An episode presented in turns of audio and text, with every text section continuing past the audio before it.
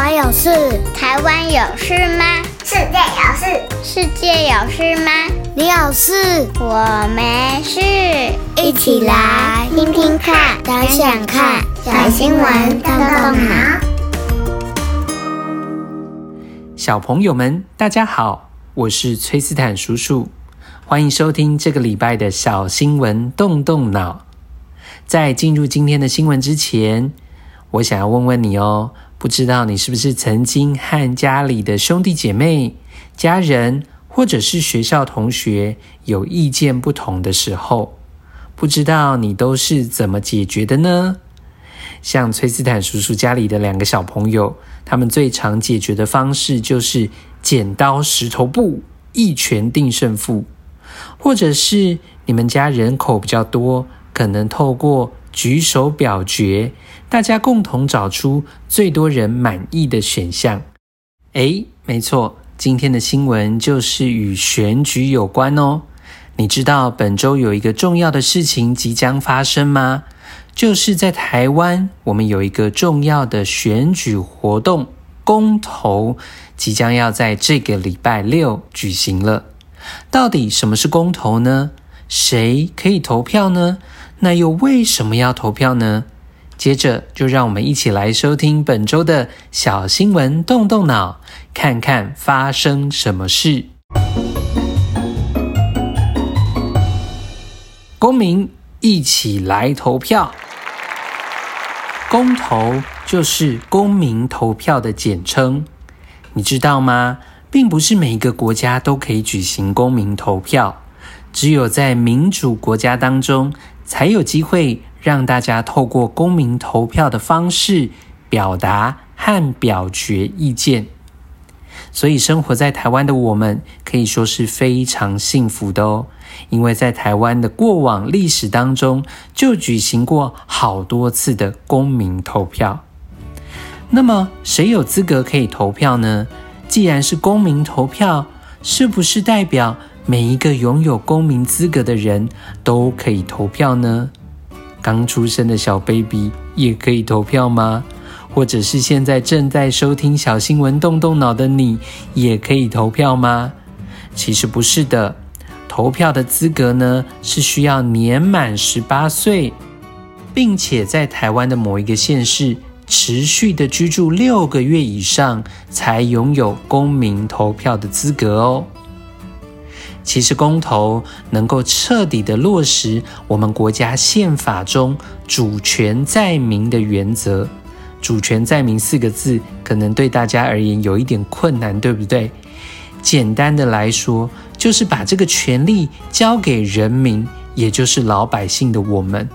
所以，特别是当我们所选出来的民意代表，例如说立法委员呐、市议员呐、他们没有办法代表我们的心声的时候，又或者是政党、个人提出对于现在现行的法律有一些不同的想法或者是意见的时候，当他们想要做出改变，就可以以公民投票的方式来影响公共政策哦。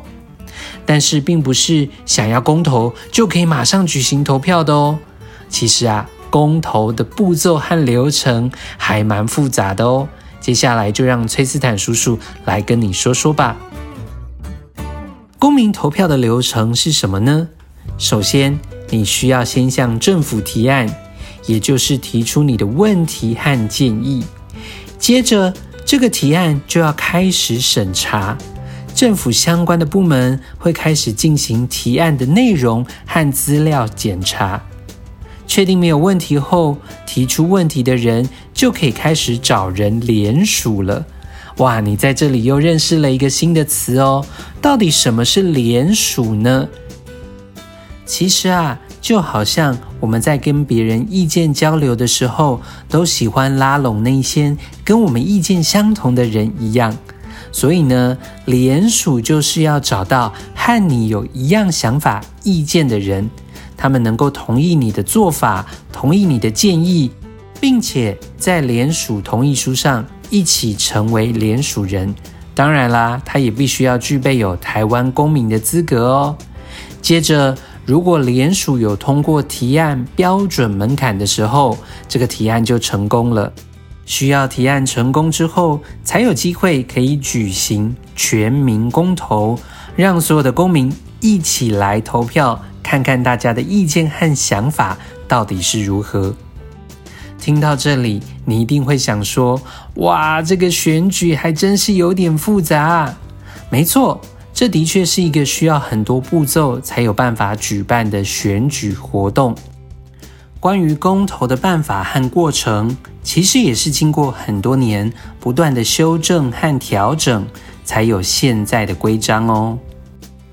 举个例子来说好了，在二零零四年，当公投法刚开始实施的时候，当时通过的门槛相当的高，每一个提案除了要有百分之五十的投票率之外，其中还要有百分之五十的同意票才能算是通过。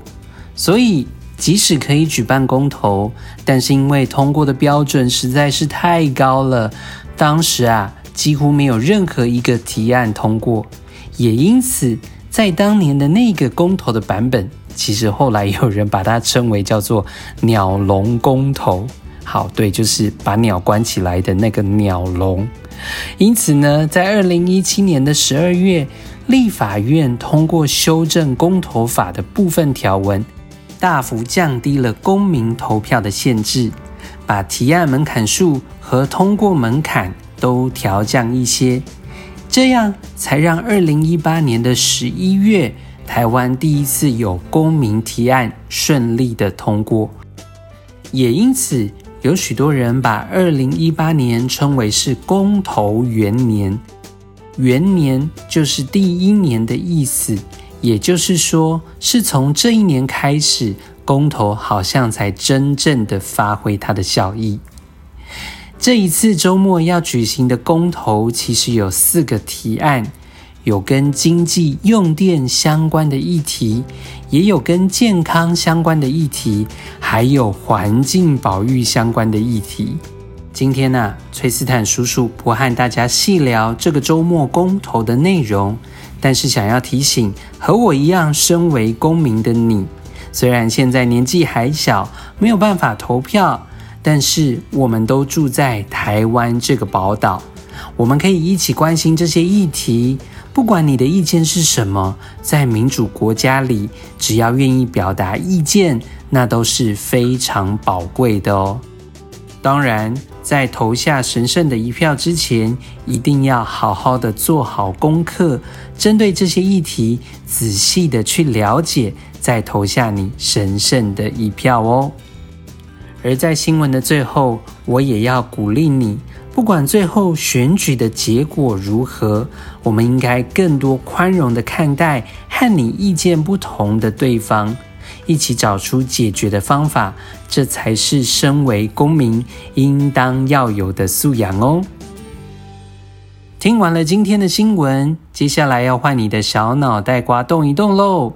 这周有三个动动脑小问题。听好喽，第一个问题，想要和小朋友们一起复习，你知道什么是公民投票了吗？可以和爸爸妈妈一起复习一下公民投票的过程和步骤哦。第二个问题，想要问问小朋友，现在的你还没有投票权，要到年满十八岁才可以投票，你有没有想过，为什么你现在还不能投票呢？到底政府定定了十八岁的这个年龄限制，它的目的是什么呢？那如果有一天你有投票权了，你会想要去投票吗？为什么呢？最后一个问题，虽然这次的公投你们还没有办法投票，但不能投票不代表不能表达自己的意见，对吗？所以我邀请你哦，或许。你对于这次四个公投提案也有一些想法，可以在这个周末和爸爸妈妈一起研究讨论一下哦。好的，我们今天的小新闻动动脑就要到这边告一个段落了。在结束之前，有一个上一集的小错误，要跟小耳朵们更正一下，真的很抱歉哦。在上集的小新闻动动脑，台湾制造电动车准备进军世界这一集当中，我们提到了陆学森叔叔，他有一个这个想要。推动电动机车改革的这个第一步，好，我们说呢，他希望能够把台湾的一千四百万辆燃油机车改为电动车。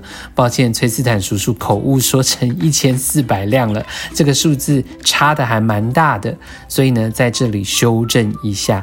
谢谢我们的小小公民，还有小小公民的爸爸妈妈们，都发挥了。侦探柯南的精神，也谢谢你们帮助我们能够在这上面做出更正哦。好的，那么小小公民们，下周我们再来一起看看世界发生什么事。别忘记哦，请爸爸妈妈可以按一个五星赞，鼓励一下我们的小小动脑团队。另外，也要跟小朋友们分享，如果你和爸爸妈妈讨论完动动脑的问题，欢迎可以上脸书搜寻我们的社团“小新闻动动脑超级基地”，和我们一起分享哦。拜拜，我们下周见。